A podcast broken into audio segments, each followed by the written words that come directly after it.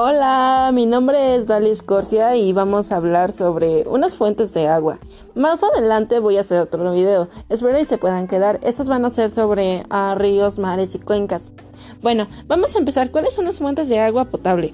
Las fuentes subterráneas son los acuíferos y napas. Aguas superficiales son los ríos, arroyos y lagos. Las aguas atmosféricas, el agua de lluvia es el principal recurso hídrico para el riego y agua embotellada. Bueno, espero que se puedan quedar en mi siguiente video. Nos vemos. Adiós.